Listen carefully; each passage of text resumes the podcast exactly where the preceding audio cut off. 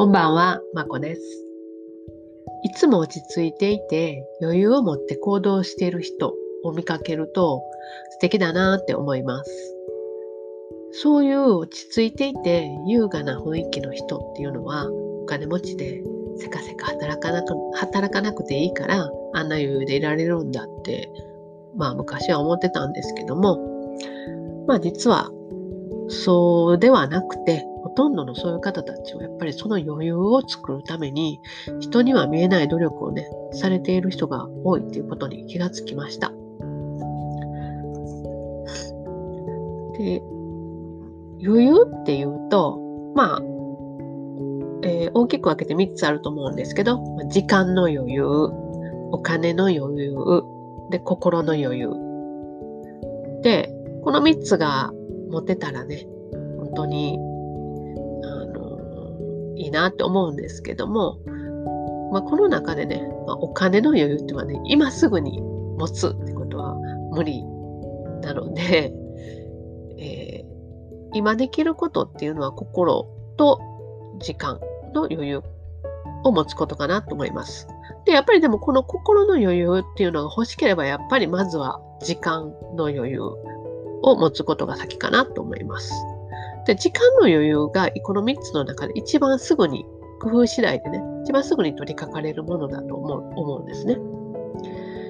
で、私は時間の余裕っていうのを持たないといけないなって思ってた思った時に決めたことは、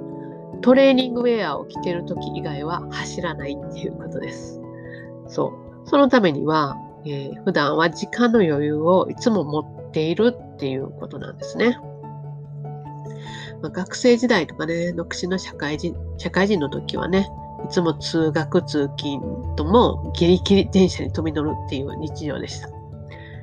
よくね、駅にこう入ってくる電車と並行してダッシュしてたものですね、私は。で、何度か思いっきりスライディングしてこけて、パンスト破れて、スカートは泥だらけになったりっていうのも経験してます。でね、こういう姿はまだ若い人だと微笑ましいで済むかもしれないんですけど、これをね、こう40過ぎたね、まあいい大人の女性が、ね、こうね、走ってる姿ってなんかみっともないなって思いませんか？で、私も昔に、まだ自分が若い時に、まあ、自分よりずっと年上のね、40歳ぐらいの女性がね、綺麗な服着てはるんですけど、なんか必死で走って電車に飛び乗ってる姿を見た時に、うん、なんかあんまりああいう風になりたくないなって思った記憶があって、それをね、思い出してからは、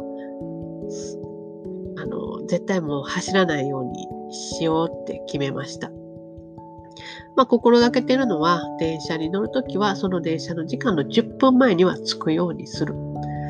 ことです。で、待ち合わせしても、それ遅くとも10分前には着くようにしてます。で、職場もかなり早めに私は行ってますね。それがね、もう今では、もう10年、もう20年ぐらいなのか、20年ぐらいかな、15年ぐらいはもうそれ続けてて、もう全く、あの、空でもなく、それが当たり前になんでね、それこそ習慣になってるんで、時間の余裕っていうのはそれで持ってたと思います。でもね、時々今でもね、赤信号が変わり、信号が赤に変わりそうになった時に、あ、走ろうって思う時あるんですけど、そこもぐっとこらえてね、なんか、走らない、走ったかんと自分に言い聞かせて、